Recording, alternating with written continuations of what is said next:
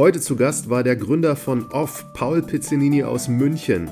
Off vermietet Camper und hat mehr als 800 davon im Angebot und sie haben mittlerweile auch schon über 150 Mitarbeiterinnen. Es gab kürzlich einen Relaunch und sie hießen bis dahin Camper Boys. Da der Name nicht inklusiv ist, haben sich vor über einem Jahr überlegt, das Ganze zu rebranden und daraus ist Off geworden. Und dazu habe ich Paul befragt, der über den gesamten Rebranding-Prozess detailliert gesprochen hat. Außerdem habe ich ihn natürlich befragt, wie seine gesamte unternehmerische Reise damals begonnen hat, wie sie die ersten Kunden gewonnen haben und was die Hochs und Tiefs waren. Zu letzteren haben wir ganz am Ende gesprochen. Möchte nicht zu viel versprechen, aber hört euch das unbedingt an. War ganz zum Schluss. Er hat sehr viele persönliche Dinge erzählt und über schwierige Momente gesprochen und wie er damit umgegangen ist. Glaubt, da kann jeder sich was von abgucken, der ebenfalls mal vor schwierigen Momenten steht. Insofern jetzt viel Spaß mit Paul von Off.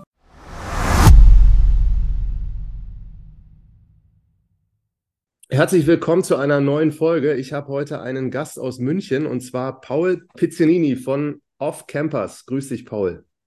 Servus, Martin. Schön, dass ich dabei sein darf. Ich freue mich super aufs Gespräch und wir haben heute mal ein Thema vor uns, das habe ich in der Vergangenheit noch nie gehabt, nämlich das Vermieten und Verleihen von, von Campingmobilen, wofür ihr sehr bekannt seid auch. Und bevor wir loslegen, vielleicht kannst du noch mal so zwei Sätze zu eurem Geschäftsmodell und äh, zu Off-Campers sagen, was ihr genau macht, dass die Leute alle wissen, was heute hier auf uns zukommt. Genau, also wir ähm, kaufen äh, Campingmobile an beim Hersteller, vermieten die dann für eine gewisse äh, Dauer ähm, an Endkunden in ähm, Kurzzeit- oder Langzeitmietmodellen und dann verkaufen wir sie am Ende ähm, der Laufzeit bei uns wieder. Seid also, insgesamt wie groß und wo tätig? Wir haben jetzt ungefähr 800 Camper und äh, wir sind an ähm, zehn Stationen in Deutschland tätig, also eigentlich in allen großen Städten. Sehr, sehr gut. Und die Leute können sich ausleihen und können aber auch europaweit dann durch die Gegend fahren. Genau, also man äh, kommt zur Station, ähm, kriegt dann dort eine Einweisung, kriegt das Fahrzeug erklärt, kann von dort aus starten, hat unlimitierte Kilometer und kann ähm, ja in alle europäischen Länder damit fahren. Hört sich sehr gut an. Dann starten wir doch mal mit dir so. Was hast du vorher gemacht, bevor du das gegründet hast? Bevor ich ähm, Off-Campus gegründet habe, war ich Student tatsächlich. Ähm, ich habe äh, BWL studiert im Bachelor und danach Media Management and Technology im Master an der LMU in München und ähm, habe dann während des Studiums tatsächlich schon gegründet. Ähm, da ähm, sollte es am Anfang ein Hobbyprojekt sein, einfach nur einen eigenen Camper haben. Äh, da haben äh, mein sehr guter Schulfreund Andy und ich uns äh, eines Abends am See getroffen, äh, ein, ein, Bierchen getrunken und überlegt, ähm, wie können wir uns selber einen Camper kaufen, weil wir hatten damals auch beide kein Geld. Äh, und da war dann die Idee geboren, einfach Camper Kredit finanzieren, gelegentlich vermieten und dadurch die äh, Kreditraten decken. Und ein paar Wochen später haben wir dann auch schon losgelegt. Genau, so war so der Background und ähm, Vielleicht ganz kurz, äh, war, warum hat sich das dann so entwickelt? Also neben ähm, dem, äh, dem BWL-Studium und dem, dem äh, ja, Management Technology-Studium habe ich schon immer in Startups gearbeitet. Ähm, also einmal bei Polarstern in München, das ist ein Ökostrom- und Ökogas-Anbieter, und dann bei Hollydo, das ist so eine Metasuchmaschine für Ferienwohnungen ähm, im Business Intelligence-Bereich. Das heißt, ich war da schon so ein bisschen umtriebig und habe eigentlich nur danach gesucht, ähm, dann auch irgendwann mal was ähm, selbst zu machen. Aber jetzt, was du erzählt hast mit der Vermietung oder der Idee, euren ersten Camper da privat zu nutzen und ein bisschen zu vermieten und das zu finanzieren, das habt ihr schon als Unternehmen gemacht oder war das jetzt erstmal so zum Testen und dann einfach vermietet und dafür Geld bekommen? Ich habe ehrlich gesagt die zwei Themen in meinem Kopf damals noch gar nicht verknüpft. Also das eine ähm, Hobby, äh, Campen und das andere mal irgendwas zu gründen.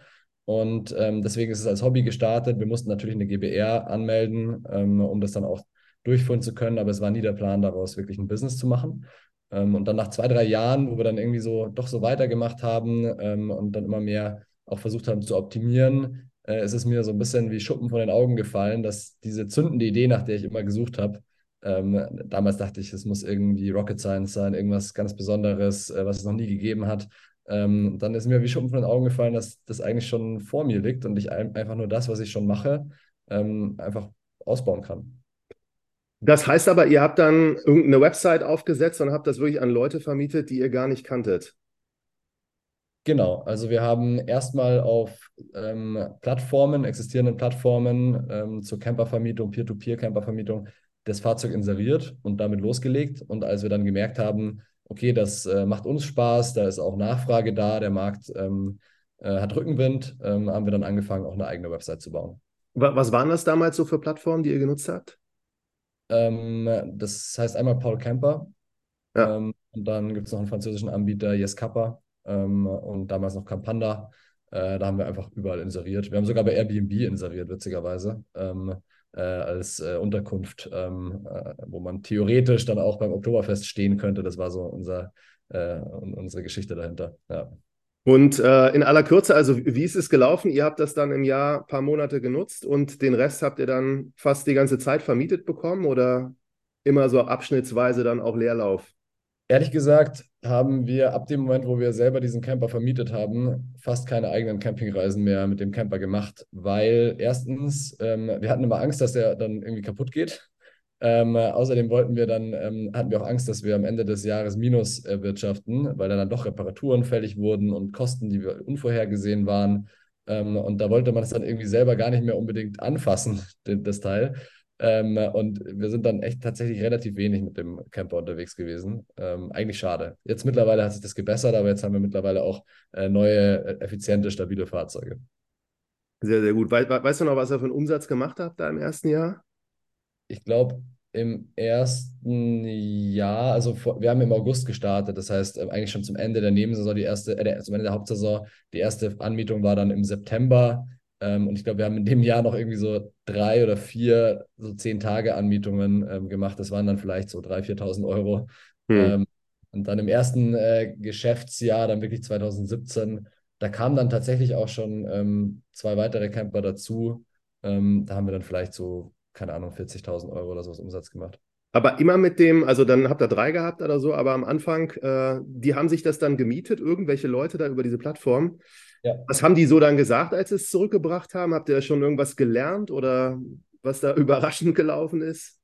Genau, also tatsächlich der erste Camper, ähm, an dem haben wir extrem viel lernen dürfen, weil wir beide noch gar keinen Plan hatten von äh, Vermietung. Also wir sind da ja innerhalb von wenigen Tagen eigentlich aktiv geworden. Dann haben wir schon die ersten Kundinnen gehabt. Das war so ein, ähm, ich glaube, Anfang 60-jähriges ähm, Pärchen. Das waren zwei ähm, Rentnerinnen.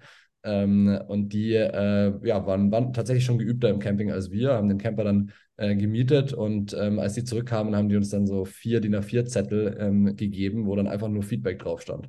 Also bitte irgendwie Camper sauberer übergeben, hier noch die Funktionalität erklären, ähm, die Ausstattung, da hat das noch gefehlt, irgendwie ein Nudelsieb vielleicht noch mit reinlegen. Ich habe ehrlich gesagt damals einfach die Küchenausstattung meiner Eltern genommen ähm, und in den Camper reingelegt, äh, kurzfristig. Und ähm, anhand dieser, dieses Feedbacks haben wir uns dann ähm, weiterentwickelt, haben das Produkt verbessert und dann auch ähm, exzessiv angefangen, Feedback zu sammeln, weil wir gelernt haben, dass es so viele Blindspots gibt, äh, die wir selber gar nicht ähm, entdecken, weil wir selber so wenig mit dem Camper reisen ähm, Mhm. und dass wir darauf angewiesen sind, dass unsere Kundinnen und Kunden damit auch unterwegs sind.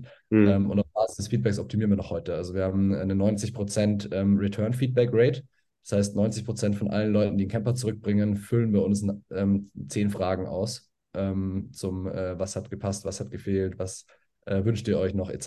Und so lernen wir einfach durchgehend und passen uns den sich verändernden Bedürfnissen auch an. Was sind so von den zehn Fragen so die ein, zwei, die euch am meisten weitergebracht haben?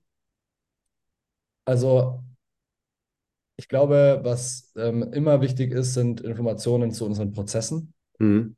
Also, wenn ähm, Leute dann sagen, ja, was mir nicht gefallen hat, war eine Wartezeit oder was mir nicht gefallen hat, ähm, war, dass die Übergabe doch dann so lange gedauert hat oder vielleicht so ähm, auch so kurz war oder vielleicht so wenig detailliert. Also solche Sachen, wo wir dann auch wirklich gesagt haben, wenn das jetzt in 10% der Fällen vorkommt, ähm, dann müssen wir grundsätzlich an unseren Prozessen arbeiten. Und dadurch haben wir natürlich auch einen, einen riesen Hebel jedes Mal ähm, freigesetzt, indem wir Prozesse angepasst haben und dann ähm, Kundinnen und Kunden einen besseren, bessere Experience äh, geliefert haben. Weil Mhm. am Ende des Tages ist es ja so, jeder Anbieter da draußen hat mehr oder weniger dieselben Camper. Also es gibt eigentlich keine Exklusivrechte auf irgendwelche Campingmodelle. Und deswegen kann man sich ja nur um äh, über alles außenrum ähm, äh, differenzieren. Natürlich Preis, Marke und so weiter, das geht schon. Ähm, aber wo, wo wir das größte Potenzial gesehen haben, ist eben der Service. Und da reicht es nicht oberflächlich ähm, in die Prozesse reinzugucken, sondern am Ende sind es dann wirklich Details, ähm, Mhm. die Ganze rund machen. Und also wenn man da jetzt mal so drauf guckt, so diese Idee und das, was ihr jetzt heute macht, wenn man die jetzt am Anfang gehabt hat, wie ihr es gehabt habt, dann ist es ja häufig bei, bei Gründern und Gründern so, die wissen nicht genau, wird das Ganze so funktionieren. Und dann überlegen die sich, wie können sie das im Kleinen auch ein bisschen testen oder experimentieren, um da halt so bestärkt zu werden. Äh, aber so wie du es beschreibst, das war jetzt gar nicht so euer Vorgehen, sondern ihr habt da einfach angefangen und habt gesehen, das läuft irgendwann und dann habt ihr gesagt, jetzt äh, gehen wir mal hier ein bisschen größer rein, aber schon mit der Gewissheit, so, das funktioniert. Genau, also einmal ist es ja so, dass wir in einem bestehenden Markt ähm, gestartet haben. Also wir mussten uns den Markt nicht selbst erschaffen. Das ist kein ähm, neues Produkt, was man den Kundinnen und Kunden erklären muss. Äh, das war schon da, also der Proof of Concept war schon da, bevor wir irgendwie äh, damit angefangen haben.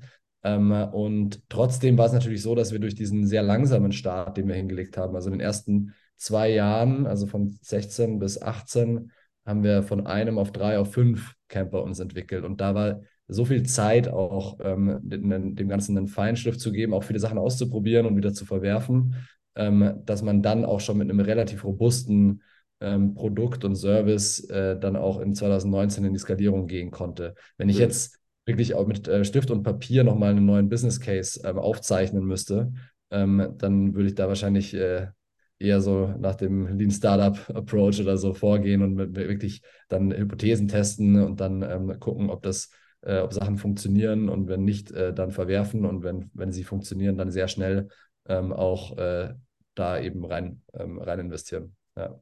Und als ihr das erweitert habt, so von drei oder auf drei und dann auf fünf, wie viel, wie viel Geld habt ihr dann da gebraucht, um das jetzt zu, zu kaufen? Wann, da waren auch Gebrauchte noch? Das waren tatsächlich dann neue Fahrzeuge. Ja. Ähm, wir irgendwann im ersten Jahr, also als wir diesen alten Camper, wir haben den ähm, äh, witzigerweise Woody genannt, das war der Spitzname ähm, Woody.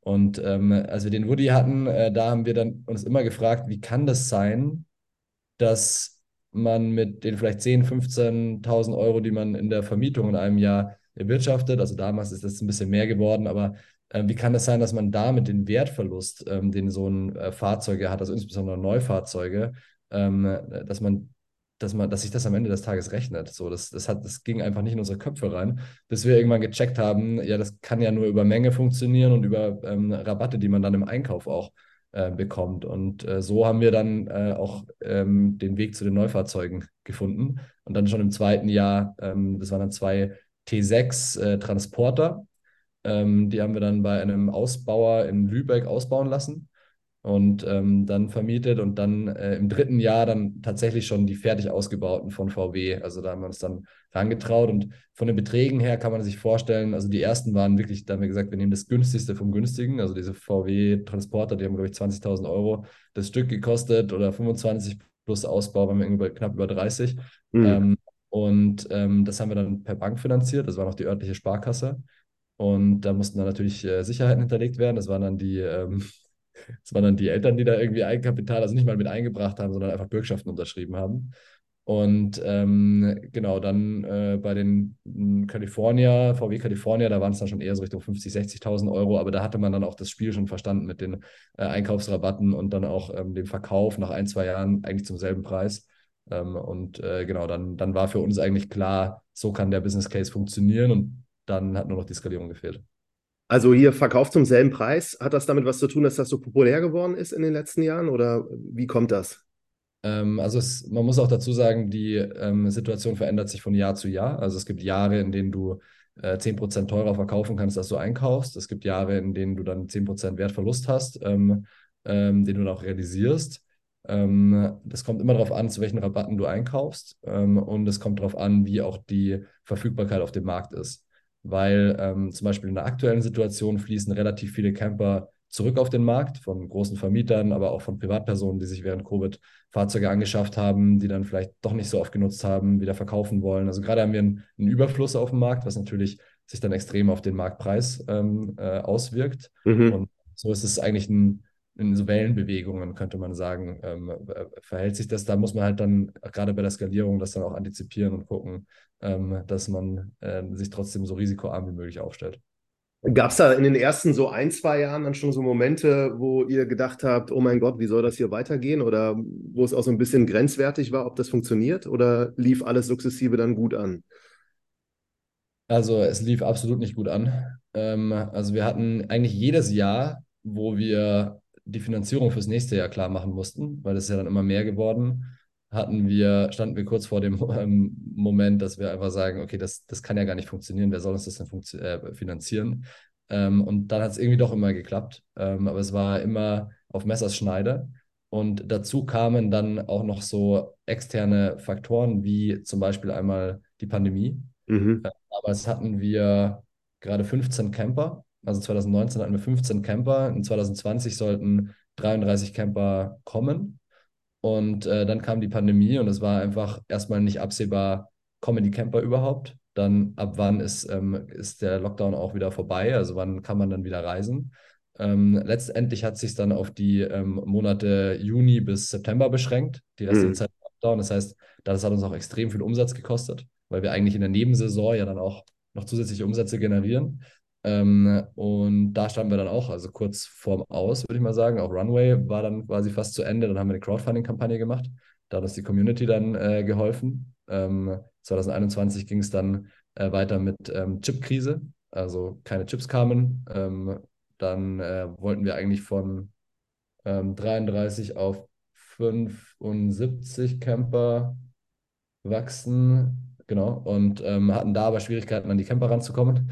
Ähm, und also es gab jedes Jahr irgendwas. Ähm, und äh, irgendwie haben wir es dann trotzdem immer geschafft. Und ich weiß auch ehrlich gesagt gar nicht, wie das funktioniert, aber ich glaube, man ist resilienter und robuster, als man denkt. Also sowohl selbst ähm, psychisch und auch von der Arbeitsleistung her, ähm, als auch so die, all diese Einflussfaktoren und Variablen, die dann ähm, am Ende des Tages zum Erfolg oder Misserfolg beitragen, die sind teilweise so, so verborgen und werden Mhm. erst entdeckt, wenn es dann hart auf hart kommt. Ja, sehr spannend. Wenn wir nochmal ein bisschen in die Anfangsphase da zurückgehen, äh, wo haben die denn gestanden, eure Camper?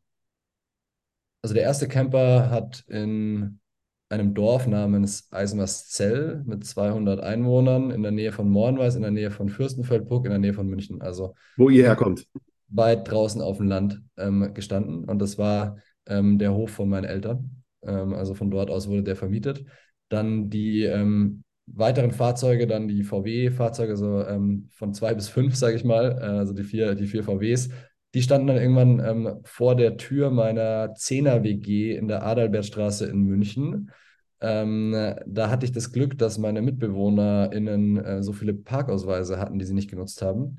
Äh, das heißt, ich konnte dann vier Fahrzeuge mit Parkausweisen in München parken. Ich hatte auch ein schlechtes Gewissen, muss ich dazu sagen, aber, aber irgendwie hat es ähm, hat's nicht anders funktioniert und so bin ich dann immer mit meinem Hand Handstaubsauger durch die Adalbertstraße gelaufen und habe Autos sauber gemacht und da kannte mich dann auch irgendwann jeder. Ähm, es war auf jeden Fall eine sehr Die waren auch gebrandet. Die waren auch schon gebrandet, ja. Ja. ja, ist ja verrückt. Und dann sind die Leute aber München besser, weil da halt größerer auch Nachfrage wahrscheinlich, ne? Genau, da war dann deutlich mehr Nachfrage. Da haben wir dann auch schon eine gewisse eigene Reichweite entwickelt und auch schon die ersten Marketingkanäle selbst erschlossen. Das sind wir am Anfang vor allem über Google Ads ähm, gegangen. Das war sehr, sehr günstig, da noch die Anzeigen einzukaufen und dann auch sehr conversion-nahe nahe, äh, Kundinnen und Kunden ähm, äh, von uns zu begeistern und das mit relativ wenig Geld. Also wir hatten damals, glaube ich, einen ROAS von 15 oder 17 oder sowas. Also das war ähm, echt gut. Ähm, und genau, das äh, hat dann, war dann so die erste Professionalisierung, die da eigentlich stattgefunden hat. Lass uns mal über die hier Marketingkanäle sprechen, die ihr am Anfang so genutzt habt. Also Plattformen waren auf jeden Fall da, die haben ja eine eigene Nachfrage. Als ihr dann die Website hattet, was habt ihr da so alles gemacht, dass das halt zum Laufen gebracht wurde? Genau, also in erster Linie kann man wirklich sagen, ähm, bezahlte Anzeigen, ähm, also Suchmaschinenanzeigen, sehr.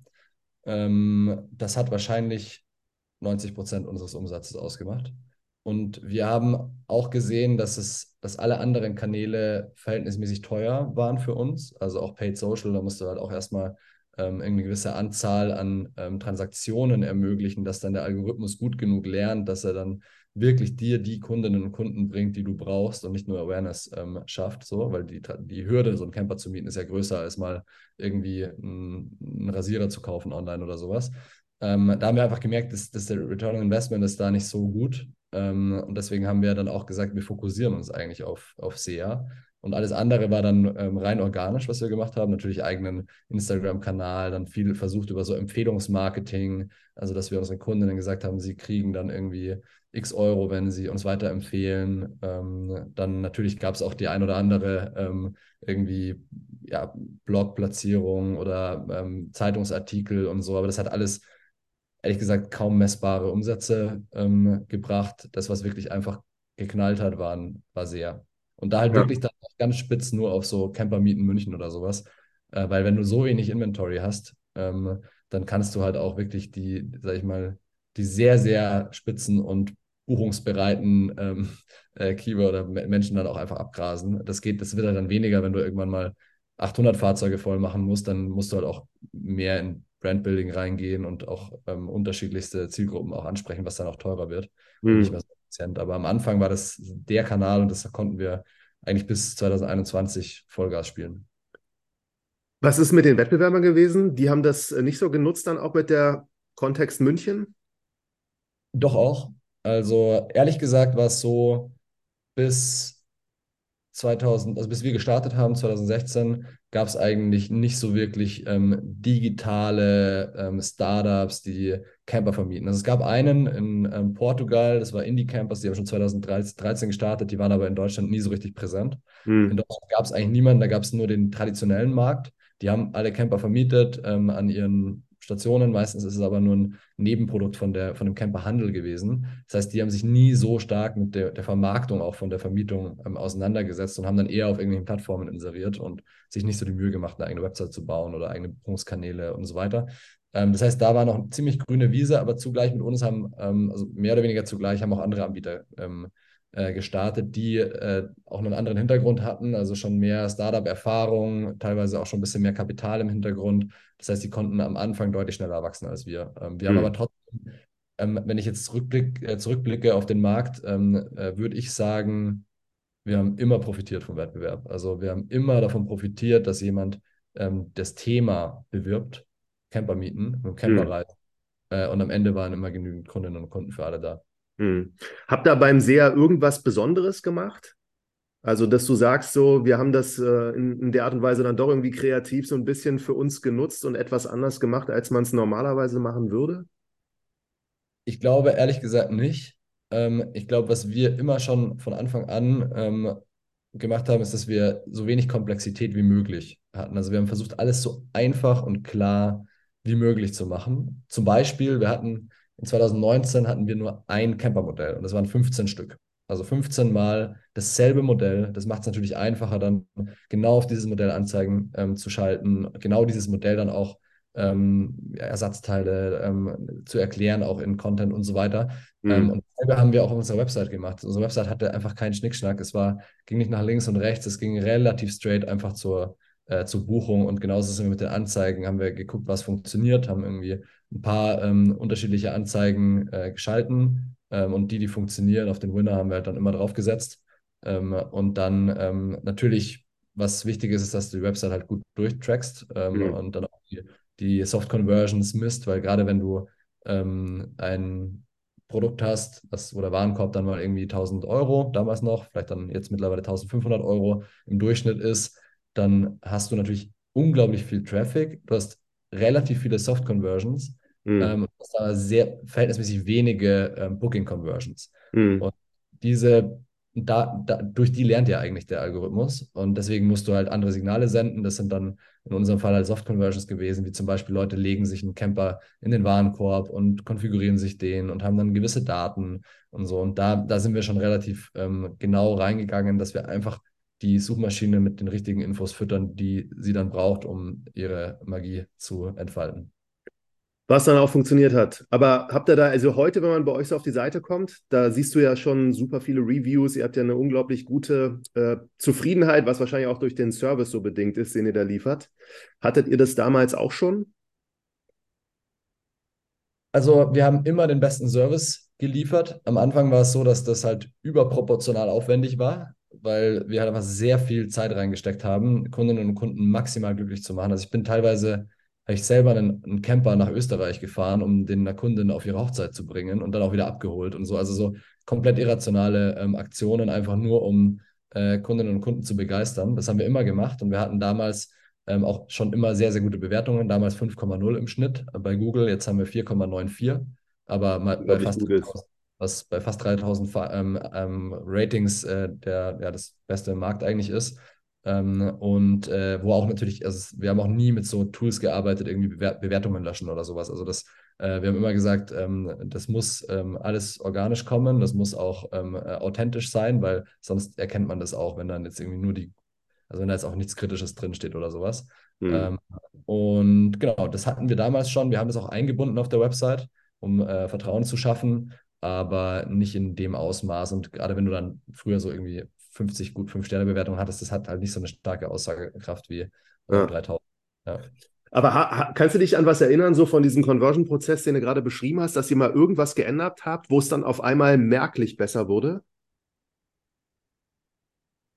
Also, was wir auf jeden Fall ähm, gemerkt haben, ist, dass wir, dass der Buchungsprozess einfach super einfach ähm, sein muss und super ähm, äh, straightforward, dass wir so früh wie möglich auch den, den Preis kommunizieren wollen. Also wir wollen nicht, dass die Leute sich ewig durch die Website durchklicken müssen, sich dann irgendwas äh, konfigurieren und dann sind sie kurz vorm Abschluss und dann sehen sie erst den Preis und dann springen sie ab. Mhm. Weil dafür zahlst du dann auch einfach zu viel Geld für die falschen ähm, äh, für das falsche Publikum, was du auf die Seite bekommst. Das heißt, sehr früh transparent mit den Preisen umgehen, transparent mit den Konditionen umgehen und dann auch tatsächlich, was ein Fehler von uns war, den wir heute immer noch häufig machen, wir haben eigentlich so viel, wir bieten eigentlich so viel mehr an, als wir kommunizieren. Also wir ähm, zum Beispiel, wir, ähm, wenn man bei uns dem Camper unterwegs ist und dann ähm, währenddessen noch Gas nachfüllen muss, also wenn das Gas, was dabei ist, nicht ausreicht, ähm, dann äh, müssen die Kundinnen und Kunden ja die Gasflasche tauschen.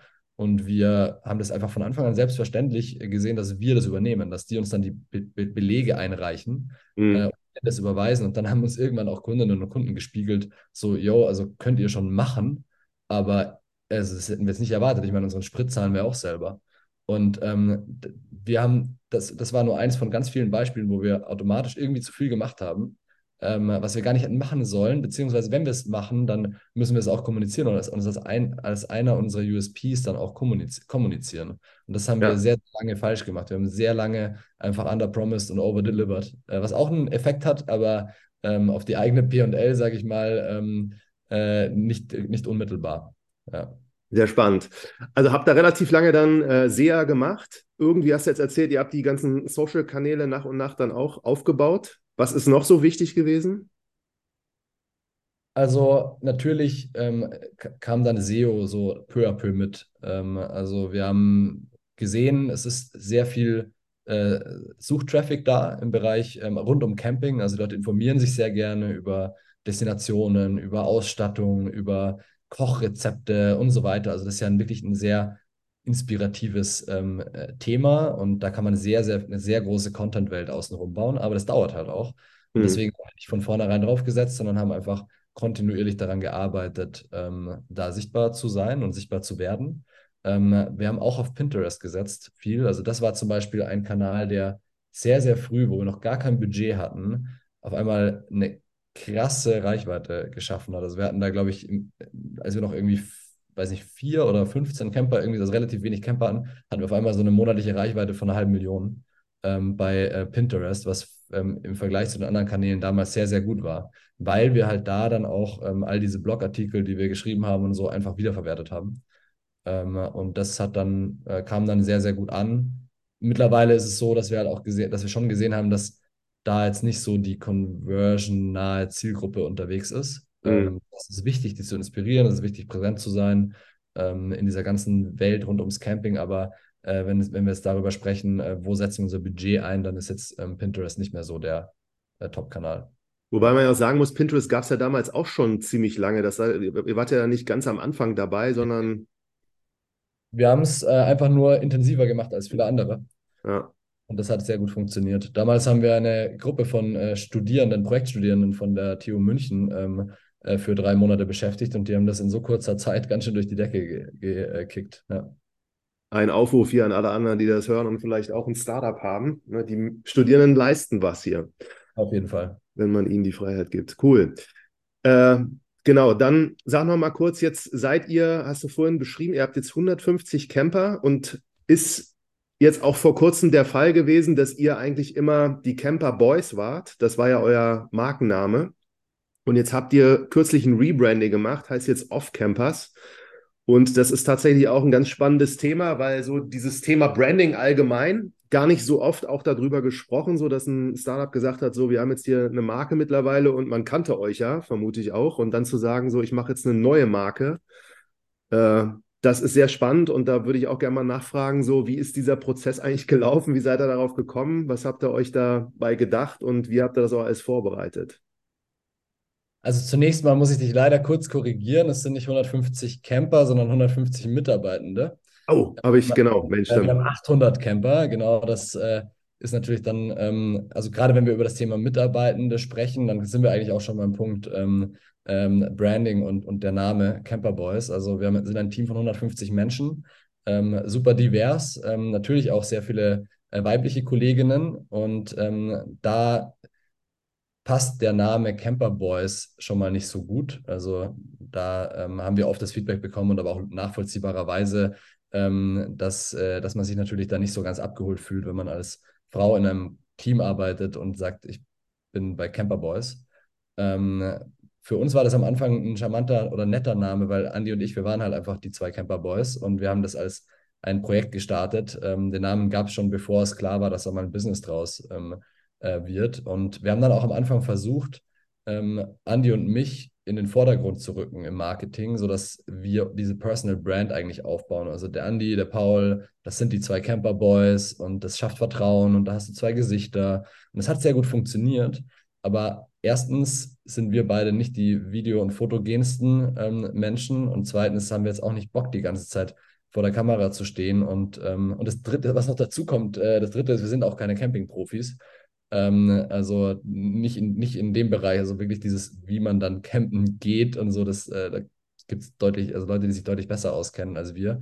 Und deswegen haben wir auch, auch einfach gemerkt, dass diese Marke dann einmal so ein bisschen irreführend ist und dann auch nicht alle abholt. Ähm, auch unsere Kundinnen, also vor allem äh, weibliche Kundschaft, ähm, die wurden auch teilweise auf Campingplätzen schon angesprochen ähm, auf den Namen und irgendwie, dass das ja nicht passt. Und das sind halt, das ist natürlich was, was einem dann extrem unangenehm ist. Also das äh, darf einfach nicht so sein. Und das ist so diese eine ähm, Sparte dieser Entscheidung, ähm, passt irgendwie nicht so. Auf der anderen Seite haben wir gesagt, ähm, eigentlich ist es doch eine Riesenchance, wenn wir jetzt schon eine bestehende, ähm, ein bestehendes Geschäftsmodell, ein bestehendes Team, ein bestehende Umsätze, ähm, auch ein hohes Marketingbudget haben, sich einfach nochmal neu zu erfinden und zu gucken mit dem heutigen Blick auf den Markt, wie wir den Markt einschätzen nach all den Jahren, die wir jetzt da auch in dem Markt unterwegs waren, ähm, wie wir auch unsere Kundinnen und Kunden kennengelernt haben, wie positioniert man sich da am besten? Mhm. Und so haben wir aus der Herausforderung, sage ich mal, ähm, die wir durch den Namen, der irgendwie nicht so ganz gepasst hat, haben wir eine Chance gemacht ähm, für uns und gesagt, wir machen einmal nochmal alles von, von neu. Das war jetzt ein Jahr, das ist ein Jahr her. Äh, da Als ihr die Entscheidung getroffen habt. Genau, vor einem Jahr haben wir die Entscheidung getroffen, vielleicht kurz zum Entscheidungsprozess. Also ähm, unser Marketing-Team hat einen Workshop ähm, abgehalten auf der Workation. Wir machen einmal im Jahr Workation, da waren alle dabei. Da gab es einen Workshop, der hieß, wie können wir die Marke Camper Boys besser positionieren im Markt, sodass klar ist, dass es sich um Andy und Paul handelt und nicht ähm, äh, nur, nur Boys irgendwie da arbeiten oder ähm, mieten können. Und bei dem Workshop kam dann tatsächlich raus, wie präsent das Thema eigentlich ist. Und das Ergebnis davon war, der Name spiegelt nicht mehr unsere Werte wider. Also unsere Werte bin halt noch Act Like a Friend und da, drin wiederum ähm, äh, also auch Verantwortungsbewusstsein, Wertschätzung und so weiter jedem gegenüber äh, und jeder. Und deswegen haben wir dann da gemerkt, okay, eigentlich braucht es kein Repositioning, sondern es braucht ein komplettes Rebranding. Das wurde dann Andy und mir so vorgestellt vom Team und wir haben es dann abgenickt ähm, sind dann damit zu einer Agentur gegangen mit, der, mit dieser Erkenntnis ähm, und haben dann erstmal gedacht, wir müssen nur den, den Namen verändern und dann kam eben das, was ich gerade angesprochen habe, dieses das Potenzial, was wir einfach gesehen haben bei diesem, äh, bei diesem Neuerfindungsprozess. Und ähm, da haben wir dann gesagt, okay, also wenn wir es jetzt machen, dann machen wir es einmal richtig und dann machen wir Interviews mit Kundinnen und Kunden, mit Mitarbeitenden. Äh, wir machen Market Research, Wettbewerbsresearch, ähm, machen äh, Brand Strategy und so weiter. Also da gibt es ja unglaublich viele Tools, die man anwenden kann, um herauszufinden, was ist jetzt genau das, was in dem Markt jetzt richtig knallen kann. Ähm, und das haben wir dann auch so umgesetzt, ja. Und die Agentur, war das jemand, die du kanntest oder die ihr kanntet oder wie seid ihr auf die gekommen dann? Die kamen tatsächlich aus dem erweiterten Netzwerk. Ähm, ein von uns befreundetes Unternehmen, Nukao, die kennst du vielleicht auch, äh, die New Company, Schokolade machen die Werbung an dieser Stelle. Ja. Äh, Nukao hat bei denen das Rebranding gemacht. Ähm, und wir, wir Sehr groß das, auch, ne? Äh, auf jeden Fall, ja. Und ähm, wir haben äh, das gesehen, fanden es sehr gut ähm, und haben uns dann auch ähm, nach der äh, Agentur erkundigt. Ähm, Lit Create heißen die aus Berlin, machen wirklich einen richtig guten Job. Mhm. Und ähm, dann haben wir mit denen dieses Monsterprojekt angegangen. Das war jetzt ein Jahr. Also im ein Jahr daran gearbeitet, ähm, von äh, Namensentwicklung über dann wirklich dieses ganze ähm, Brand Direction Thema, weil es hat sich ja alles verändert. Äh, von der CI, Farben, ähm, äh, Bildwelten, Logo etc. Ähm, und dann war vor einem halben Jahr war alles fertig und dann haben wir eigentlich daran gearbeitet, ein halbes Jahr den, den Launch zu planen und Wahnsinn zu bauen. Ja. Und als ihr die Agentur, also ihr habt die dann gewählt, ich weiß nicht, ob du das so teilst oder so, aber was kostet so ein Prozess, so ein Rebranding? Das ist ja auch nicht günstig, ne? Also das kommt darauf an, was dann alles gerebrandet werden muss. Und in unserem Fall ist es ja auch viel physisches.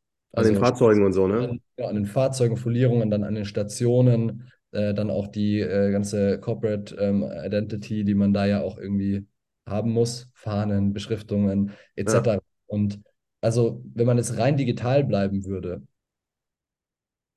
würde man wahrscheinlich im sehr, sehr niedrigen sechsstelligen Bereich ähm, rauskommen. Also wahrscheinlich geht es auch günstiger, aber jetzt in unserer Größenordnung mit der Professionalität ein niedriger sechsstelliger ähm, Betrag. Ähm, und wenn man dann aber mit dieser ganzen Fahrzeugumfolierung und so weiter, dann wird es schon eher ein mittlerer sechsstelliger Betrag. Also das ist dann schon äh, wirklich äh, ordentlich Geld. So zehn Camper. Das kann man so, könnte man wahrscheinlich so betrachten, ja.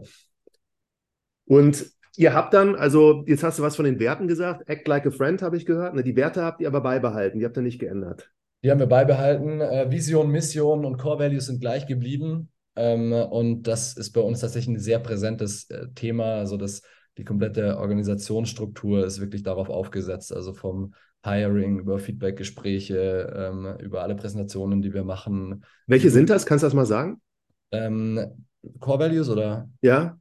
Genau, also der erste ist Act like a Friend. Ja. Der zweite ist Focus on Detail. Äh, und der dritte ist Be an Entrepreneur. Drei Stück habt ihr. Genau, drei Stück, die ähm, sehr Call-to-Action-mäßig sind. Ja. Ähm, die Idee ist, dass ähm, jeder und jede bei uns im Team alle Entscheidungen treffen kann, im Zweifel nur auf, auf Basis der Werte. Also wenn man zum Beispiel an der Station steht, eine, eine Übergabe macht und irgendwas funktioniert nicht und es gibt keinen Leitfaden, dann ist immer die erste Devise, okay, ich gehe die Werte im Kopf durch, was, was, wie entscheide ich jetzt auf Basis dieser Werte? Ja. Und das funktioniert sehr gut, weil, Leute, weil man die Leute dadurch sehr, sehr gut empowern kann. Ja, macht total Sinn. Kannst du dich erinnern an den Moment, wo das erste Mal Off Campus als Name gefallen ist? Ja. Ähm, da war ich, also tatsächlich, ähm, wir sagen Off, also ähm, Off Campus ist nur die Domain. Ja. Ähm, also als Name. Äh, da saß ich gerade im Auto äh, von Augsburg nach München, ähm, habe so parallel war ich mit einem Ohrenstöpsel im, im, im Call drinnen mit der Agentur ähm, und dann stand es auf einer Slide ähm, drauf und das hat sofort gekickt. Also ich wusste sofort, das muss es sein, weil das ist genau das Gefühl, was was wir ähm, ausstrahlen wollen mit der Marke, weil es war nie relevanter, off zu sein. Wir waren nie mehr on, online in unserem Leben, als wir es gerade sind. Die ganze Zeit Push-Notifications, Kalendereinladungen, hier und da, sowohl privat als auch in der, ähm, äh, in der Arbeit. Und dieses Gefühl, da einfach mal sich zu entkoppeln und rauszukommen, das war noch nie wichtiger und noch nie relevanter. Und deswegen, in dem Moment, wo ich es gehört habe, dachte ich mir, das muss es sein auch wenn der Name Off oder das, das Wort Off hier leicht negativ konnotiert ist. Also wenn man sagt, jemand ist etwas off, dann ist es so ein bisschen, ja, ist ein bisschen daneben und so. Ähm, aber wir glauben daran, dass wir da mittlerweile eine Größe haben und eine Relevanz und Präsenz auch im Markt, dass wir es auch schaffen können, diesen, diesen Begriff zu ownen und auch positiv zu konnotieren für uns. Ja, total. Was habt ihr noch für Namen so äh, zur Auswahl gehabt so?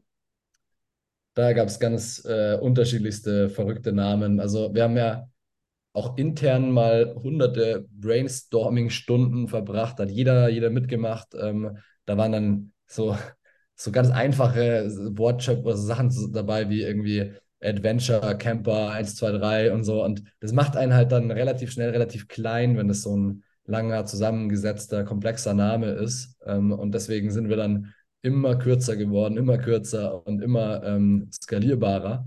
Äh, und am Ende waren dann so Sachen dabei wie Into ähm, oder eben ja, Off und, äh, und, dann auch noch andere oder so. Off ist ja schon, also kürzer ja. geht es ja kaum mehr, ne? Ja. Habt ihr wirklich, ja, macht total Sinn. Dann fand ich sehr spannend, hast du gesagt, ein halbes Jahr habt ihr jetzt vorbereitet und ihr wusstet, das ist der Name. Was habt ihr da alles vorbereitet? Also Marketingkampagnen, dann umkleben und was noch alles?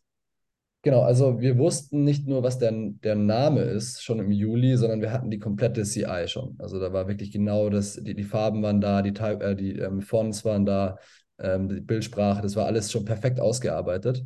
Ähm, und dann ging es eben los, einmal mit interner Kommunikation. Also wir sind ja bei 150 Leuten, musst du ja auch eine, ein Change Management betreiben und gucken, dass du die Leute von der Marke, die, mit der sie sich davor dann auch identifiziert haben, mal mehr, mal weniger, dann zu einer neuen Marke hinbringst. Dass du das äh, überall auch in, in, die, in die letzte ähm, Ecke des Unternehmens dann auch ähm, übernimmst, was es dann auch bedeuten kann für den jeweiligen Unternehmensbereich.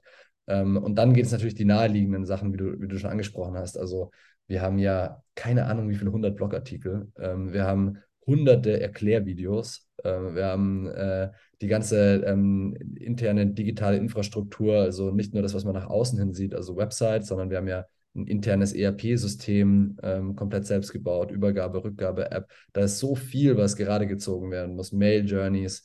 Ähm, und dann aber auch natürlich das ganze Kampagnenthema. Also uns war klar, der große ähm, Startschuss wird am 28.11. sein. Ähm, damals war die ISPO, äh, die große ähm, ja, Outdoor Sportmesse, ne?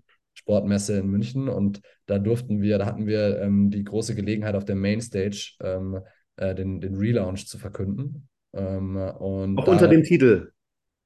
Unter dem Titel, ja. ja. Also der Titel war ähm, Never Change a Running System. Screw It, um, Our Journey to a Rebranding that really reflects our values. Also es war so dieses ganze Thema, wir haben gemerkt, der Name passt nicht mehr zu unseren Core Values und wir waren so bold, auch wenn wir es nicht hätten müssen, dass wir ähm, da unseren Werten treu bleiben ähm, und wirklich ein Rebranding äh, deswegen angehen. Ähm, ja. Und das ist natürlich Storytelling-mäßig sehr cool gewesen und hat auch sehr, sehr viele Leute angezogen. Also die Leute war, standen da wirklich bis ganz hinten in der Halle äh, und haben von da zugeguckt, ähm, weil es sehr catchy war. Und das war dann für uns klar, es gibt dieses eine Datum und an dem muss alles passieren. Und zwar innerhalb von wenigen Stunden muss die Website umgeschalten werden, müssen alle Kommunikationskanäle, ähm, Bandansagen am Telefon etc. müssen komplett ähm, neu sein und dann aber auch Plakatkampagnen, die wir jetzt gemacht haben. Also wirklich, äh, hast du ja bei den U-Bahnen dann auch unsere Plakate sehen können und ähm, Gewinnspiele und PR-Aktionen. Also das war abgefahren. Auf jeden Fall. Und also du, du hast dann jetzt eben gesagt, du, du ziehst dann wirklich so ein zweites Unternehmen mit der Marke komplett neu auf, neue Webseite, die Blogartikel schreibst du quasi um, nimmst die neuen Visuals und so, Inhalt gleich, nur anderer Name, anderes Äußeres. Habt ihr alles gemacht quasi? Es ist noch gar nicht abgeschlossen. Ähm, wir haben das, das Notwendigste gemacht, also alles, was, ähm, was irgendwie direkt relevant ist für die Customer Journey. Ja. Äh, auch für die äh, Consideration-Phase, wo die Leute dann schon mal gucken, wo will ich denn buchen und so. Also da muss es alles eine Sprache sein. Das muss klar sein, dass, dass, dass da Camperboys nicht mehr existiert, sondern dass wir das eben sind. Ähm, aber ähm, wenn man dann zum Beispiel schon gebucht hat und dann schaut man noch irgendwie Erklärvideos an oder sowas, ähm, da kann es dann schon nochmal vorkommen, dass jetzt auch nochmal Camperboys drinsteht. Das wird jetzt über die nächsten Monate dann alles ähm, gerade gezogen. Mhm. Echt spannend. Und auf der, auf der Bühne, ihr habt es dann gesagt, Trommelwirbel und dann das ist es jetzt hier off. Was passierte dann so? Also wir haben da erstmal die ganze Geschichte erzählt von ähm, dem ersten WhatsApp-Chat, äh, wo Andy und ich tatsächlich den Namen Camper Boys haben wir in einem WhatsApp-Chat ähm, erfunden. Der hat ungefähr so ein paar Stunden gedauert und wir haben den WhatsApp-Chat als erst als einleitendes Video einfach gezeigt. Mega. Und Musik, das hat natürlich für großes Gelächter ähm, äh, gesorgt. Und dann haben wir die ganze Geschichte erzählt, von die ich dir jetzt auch so ein bisschen geschildert habe, ähm, wie dann das Wachstum auch äh, dann ähm, anfangs langsam, hinten raus dann relativ rasant war und dann irgendwann der Clash mit den, mit den Werten. Ähm, und äh, dann haben wir mit einem großen Video, ähm, wo dann das, die neue Marke auch schon visuell sehr gut präsentiert wird, mit einem Countdown am Anfang, haben wir das gezeigt und da gab es natürlich dann einen Riesenapplaus. Ähm, und wir haben dann auch äh, gar nicht mehr so viel hinten raus ähm, erzählt, sondern einfach nur gesagt, ähm, Leute, jetzt sind wir off und auf geht's. Ähm, und dann sind wir an die Standparty, äh, an, an unseren Stand gegangen und haben eine Riesenparty geschmissen. Und da kamen dann auch echt richtig viele Leute.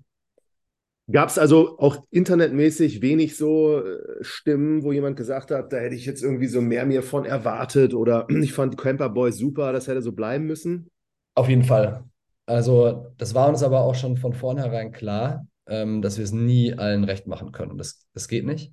Ähm, wir haben was überraschend, also was echt krass war, wie viele positive Nachrichten wir bekommen haben von Leuten, die gesagt haben, zum Beispiel, ich habe mich bisher noch nicht bei euch beworben, ähm, äh, jetzt habt ihr den Namen, jetzt bewerbe ich mich bei euch. Ähm, äh, oder auch Leute, die gesagt haben, okay, so ein Boulder, Boulder Move, ab jetzt miete ich nur noch bei euch und so. Also da gab es schon sehr, sehr viel ähm, positiven Zuspruch.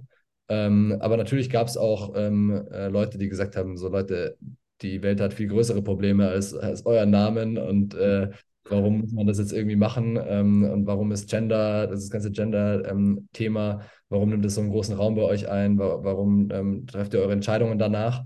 Aber ehrlich gesagt, wenn man dann auf die Profile geklickt hat von den Leuten, dann war mir deren Meinung am Ende des Tages auch nicht mehr so wichtig. Ja. Und deswegen stehen wir da wirklich zu 100 Prozent dahinter. Und was wir auch gesehen haben, ähm, wir haben eigentlich keinen Buchungseinbruch, ähm, trotz äh, diesem krassen Umzug und äh, dieser auch krassen organischen, ähm, diesem organischen Einbruch, den wir haben durch die Marke, die, in die ja Millionen investiert wurde. Also wir haben ja Millionen in eine Marke investiert, die wir jetzt einfach abgeschnitten haben. Ja, das, äh, also ich habe auch wirklich die ganze Zeit jetzt gerade drüber nachgedacht. Ich habe in Erinnerung, dass Instagram oder Airbnb, das weiß ich noch bei den großen Marken, die haben mal ihr Logo geändert. Also der Name blieb ja gleich. Mhm. Und bei diesem Logo kann mich auch daran erinnern, so dass alle Leute dieses Logo furchtbar fanden und ich nur Sachen gelesen habe, da so, wie konntet ihr das machen und das sieht aus wie. Und jetzt habe ich gerade überlegt, ob ein ähnlich großes Startup auch seinen Namen mal geändert hat. Und da ist es, glaube ich, in der Natur der Sache, dass es da immer eigentlich viele gibt, die das nicht gut finden, weil es einfach etwas Bestehendes quasi so zerwirft. Ja, und dafür klingt das doch alles eigentlich ganz gut, wie du das erzählst.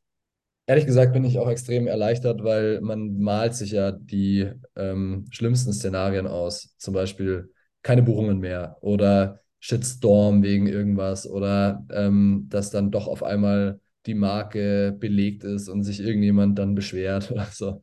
Äh, also es gibt ja unglaubliche Szenarien, ähm, mit denen man dann da auch irgendwo rechnen muss. Und ähm, wir sind wirklich unglaublich glücklich, dass das alles so gut funktioniert hat. Richtig gut, Paul. Dann würde ich dich gerne nochmal, weil ich jetzt so in dieser Staffel mit den Gründern, die ich interviewe, ab und zu mal über dieses Thema Unsicherheit spreche. Also im Kontext auch von Entscheidungen, wie trifft man Entscheidungen in sehr schwierigen Situationen? Und vorhin schon mal kurz zu diese Frage gestellt, ob es da mal schwierige Situationen gab. Und du meintest da, jedes Jahr ist irgendwas gewesen, was sehr schwierig war. Äh, hast du da so ein paar Meinungen oder Sachen, die du sagen könntest, äh, wie du das für dich schaffst, in diesen schwierigen Situationen Ruhe zu bewahren, damit umzugehen, Entscheidungen zu treffen, manchmal nicht zu wissen, ist das jetzt richtig und falsch, was man vielleicht jüngeren, weniger erfahrenen Gründerinnen so weitergeben könnte? Also eine Sache, die ich auf jeden Fall gelernt habe, ist, äh, man ist niemals allein. Und je mehr ich mit unterschiedlichsten Leuten über meine Themen gesprochen habe, ähm, desto ruhiger bin ich auch geworden, also desto weniger Angst ähm, äh, hatte ich, desto mehr inspiriert und vielleicht auch ähm, informiert war ich dann auch. Es gab dann auch wirklich teilweise einfach Informationen, die mir in Situationen gefehlt haben, wo ich dachte, dieses auswegslos und auf einmal kamen Informationen ums, ums Eck, ähm, die alles verändert haben. Ähm, Hast du ein Beispiel? Also, ich habe tatsächlich ähm, äh, ein sehr präsentes Beispiel, aber da kann ich tatsächlich im Detail noch nicht so drüber, äh, drüber reden. Deswegen ähm, bin ich so ein bisschen am Überlegen, was so also genau, vielleicht einmal ein Beispiel. Ähm, das war 2021. Ähm, da hatten wir den Wachstumsschritt von 70 Camper auf 350 Camper geplant, also Verfünffachung. Mhm. Da ähm, wusste ich schon, okay, ich muss jetzt eine Bürgschaft unterschreiben, eine persönliche Bürgschaft für einen Kredit über wahrscheinlich 20 Millionen oder sowas. Also es waren richtig, richtig viel. Ähm, natürlich bürgt man nicht für die Gesamtsumme, sondern nur für irgendwelche Differenzen. Und Immer noch habe, hoch. ich habe, genau, und ich habe dann immer gedacht, okay, wenn, also ich bürge dafür und wenn das nicht klappt, dann bin ich halt sofort irgendwie pri- privat insolvent und dann ist es irgendwie, dann ist alles vorbei. Ähm, und dann äh, war ich in meiner Unternehmergruppe, Unternehmerinnengruppe, das, äh, das nennt sich Entrepreneurs Organization, EO. Äh, vielleicht hast du es schon mal gehört. Es ist so weltweit, ähm, gibt es da 18.000 Leute, die da drin sind und die tauschen sich monatlich aus. Ich war in meiner, einer meiner ersten Sessions damals und äh, habe dann dieses, dieses Dilemma irgendwie ähm, geschildert, dass ich jetzt irgendwie, ich könnte jetzt diesen Wachstumsschritt machen, aber ich traue mich eigentlich nicht, weil ich Angst habe, für so viel zu bürgen. Und dann kamen auf einmal halt sieben andere Leute ums Eck äh, aus der Runde und haben gesagt, hey, ja, hatte ich auch schon. Ähm, ja, bei mir war es so und da habe ich mich so abgesichert und, ähm, äh, und am Ende ging ich aus dem Raum raus und habe mir gedacht, so, wo, wo ist der Vertrag? Ich unterschreibe den jetzt. Ich habe überhaupt keine Angst mehr. Ähm, und das passiert regelmäßig. So, man muss, also ich weiß nicht, ob das in jeder Situation das Richtige ist, aber ich habe bisher sehr viele, sehr positive Erfahrungen gemacht, damit über viele Sachen mit vielen Themen, äh, mit vielen Leuten zu sprechen ähm, und dann auch dem Zufall eine Chance zu geben. Aber wohl wissend, bei Entrepreneurs Organization sind natürlich auch äh, die, die Professionals und Pros, die sehr wahrscheinlich dazu was sagen können, ne? Das stimmt. Ähm, da muss ich aber auch dazu sagen, wenn du jetzt äh, junge Gründerin, junger Gründer bist, ähm, traut euch auch Leute anzusprechen, die schon deutlich weiter sind, weil man, jeder ist durch ähm, schwierige Zeiten gegangen und jeder weiß, ähm, in welchen Situationen man sich ähm, als Gründerin, Gründer befinden kann und äh, die Hilfsbereitschaft ist teilweise überwältigend. Also man, es nehmen sich, ich nehme mir auch sehr gerne Zeit, ähm, Leuten zu helfen, äh, habe ich schon sehr, sehr oft gemacht ähm, in schwierigen Situationen äh, einfach eine Meinung zu geben. Ähm, also das, das, das darf man sich ruhig trauen. Und retrospektiv über die Jahre da so, hast du da einen Moment noch in Erinnerung, wo du sagst, das ist wirklich das Allerschlimmste gewesen, rückwirkend, wo du so sagst, so, dass wir das überhaupt gemacht haben dann oder dass wir weitergemacht haben, das grenzt eigentlich an Wunder oder Verrücktheit oder Also vor einem Jahr, einen, also 15 Monaten tatsächlich, ähm, haben wir einen Runway von drei Monaten gehabt. Da war uns klar, in drei Monaten geht uns das Geld aus, da müssen wir den Laden zusperren. Und das Ganze war einfach, weil wir, das war witzigerweise, ich habe ja gerade von diesen 70 auf 350 Fahrzeugen gesprochen. Dann hatten wir diese 350 Fahrzeuge, aber die kamen halt drei bis vier Monate zu spät. Ähm, und dann war es teilweise schon August. Und deswegen haben die nicht mehr den Cashflow äh, reingebracht, den sie eigentlich hätte reinbringen sollen. Wir hatten eine absolute Vollkatastrophe in dem, im Kundenservice, weil ähm, wir mega viel Umbuchungen machen mussten. Die Buchungen waren ja schon eingesammelt für die Kundinnen und Kunden. mhm. Äh, dann auch viele Rückzahlungen, Stornierungen und so weiter. Das hat uns extrem unter Druck gesetzt. Ähm, und dann mussten wir ähm, in drei Monaten irgendwie entweder Geld ran schaffen oder den, den, den kompletten Laden auf, positiv, auf Cashflow positiv drehen. Und das war wirklich krass, weil wir haben dann komplett transparent mit unserem Team kommuniziert. Damals waren wir 80 Leute. Wir haben komplett die Hosen runtergelassen. Wir haben die alle mit an Bord geholt. Und was passiert ist, war einfach nur cool, weil auf einmal hat sich das komplette Team solidarisiert mit dir ähm, und hat versucht, wie, also anstatt zu sagen, okay, jetzt ist irgendwie Unsicherheit da, jetzt ähm, kündigen wir und suchen uns einen neuen Job, haben die gesagt, okay, wir krempeln jetzt die Ärmel hoch, wie können wir aus der Situation wieder rauskommen? Da sind Leute aus dem Marketing, sind an die Station gegangen, haben Übergaben gemacht, andere sind in den Kundenservice gegangen, haben damit geholfen. Ähm, Management hat teilweise auf einen Teil des Gehalts verzichtet, ähm, was dann ähm, nachträglich gestundet wurde, also wieder zurückgezahlt wurde, als wir dann die Krise überstanden hatten. Ähm, aber das, das ist wirklich auch wieder Kommunikation und über Sachen reden, dann werden und viele Leute ins Boot holen. Das, das macht dann wirklich unglaubliche Sachen möglich. Und zugleich haben wir es dann geschafft durch ganz, ganz, ganz viele kleine Anpassungen. Also wir haben ganz viele Kostenoptimierungen gemacht. Wir haben auch ganz viele Umsatzoptimierungen gemacht. Zum Beispiel haben wir damals angefangen, dann Versicherungsupsale an der Station ähm, äh, zu betreiben und lauter solche Hebel identifiziert, die wir davor nicht gemacht haben oder zu langsam. Und dann haben wir es wirklich innerhalb von drei Monaten geschafft, den Laden auf Cashflow positiv zu drehen. Ähm, das heißt, wir haben den Runway ähm, extended und hätten gar kein externes Geld mehr einsammeln müssen. Ähm, und dann kam aber ein Investor, der uns auf diesem Prozess auch schon so von der Seitenlinie zugeschaut hat äh, und gesehen hat, ähm, wie wir das Steuer rumgerissen haben äh, oder das Ruder rumgerissen haben und ähm, wie wir dieses durch die Krise navigiert haben und hat dann investiert, weil er einfach gesagt hat, okay, wenn du so krisenresistent bist, ähm, dann äh, ist mein Geld da gut aufgehoben. Ähm, ja, richtig so, gute Geschichte. Genau, das war aber wirklich schon, also da war ich dann wirklich an dem Punkt, wo ich nachts nicht schlafen konnte, wo ich ähm, mich regelmäßig auch so ähm, meditationsartig in den Worst Case reinversetzt habe. Ähm, das ist so ein bisschen meine Methode, auch mit ähm, schwierigen Zeiten umzugehen. Ich versuche mich wirklich bildlich ähm, und sinnlich ähm, in eine Situation reinzuversetzen, wo der Worst Case schon eingetreten ist. Ähm, und dann versuche ich mich darin einfach mal zurechtzufinden. Und ähm, meistens fühlt es sich dann gar nicht, gar nicht mehr so schlimm und so schlecht an, wie es sich im ersten Moment anhört oder wie man sich das vorstellt.